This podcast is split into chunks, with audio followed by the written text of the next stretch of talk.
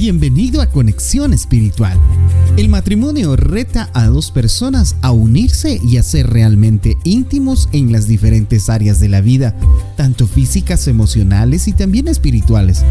La intimidad espiritual se trata de mezclar nuestros corazones profundamente a través de nuestra fe. ¿Estás listo?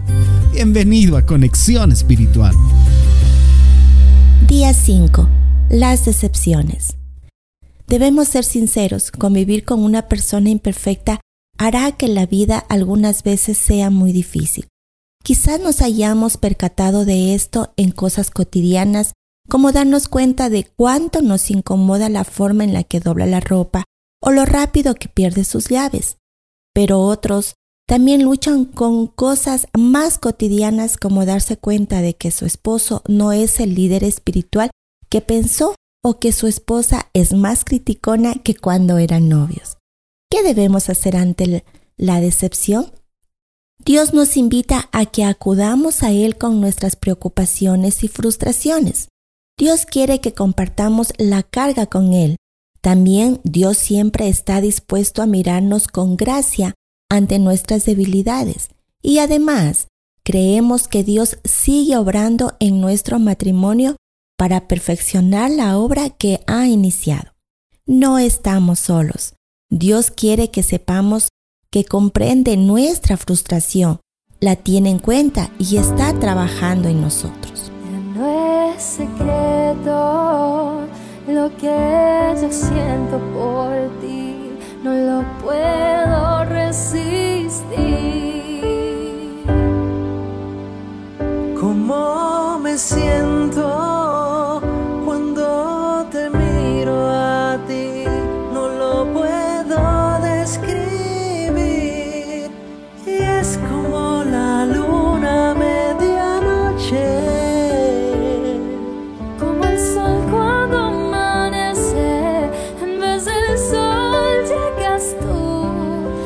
un sueño a colores donde tú eres mi cielo azul.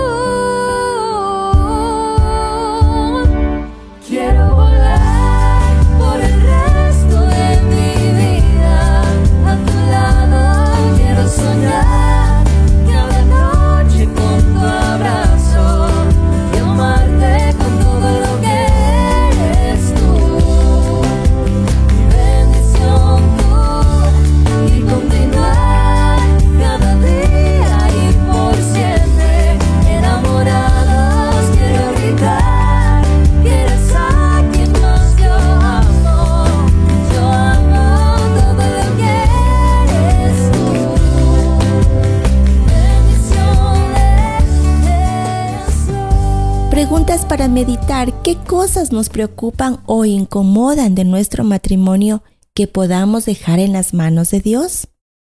Te recomiendo las siguientes lecturas bíblicas. Se encuentran en Primera de Pedro 5.7, Filipenses 1.6 y Hebreos 4.16. Oremos.